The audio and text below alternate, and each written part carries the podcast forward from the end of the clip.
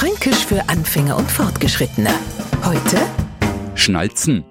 Allmächt war das lecker. Die Reaktion wünscht man sich, wenn man essen geht. Da schnalzt man auch mit der Zunge und verlangt nach mehr. Das ist ein Schnalzen, das man überall versteht. Die Schnalzen hat tatsächlich auch jetzt was mit der Zunge zu tun. Und zwar dann, wenn uns über ein richtige Schnalzen läuft. Da ist noch Schluss mit Genuss. Da hast's dann Suppen ist der Schorbinger Schnalzen. Servierten uns noch hinterher nur einen Kaffee, der schmeckt, als hätte in dem sein Wasser gerade mal eine einzige Kaffeebohne für zwei Minuten an Bord genommen. No stellen wir fest, er schon wieder ein so Schnalzen. Ein Schnalzen ist also was verwässert, ein Wassersuppen oder ein Wasserkaffee. Fränkisch für Anfänger und Fortgeschrittene. Morgen früh eine neue Folge. Und alle Folgen als Podcast auf podu.de.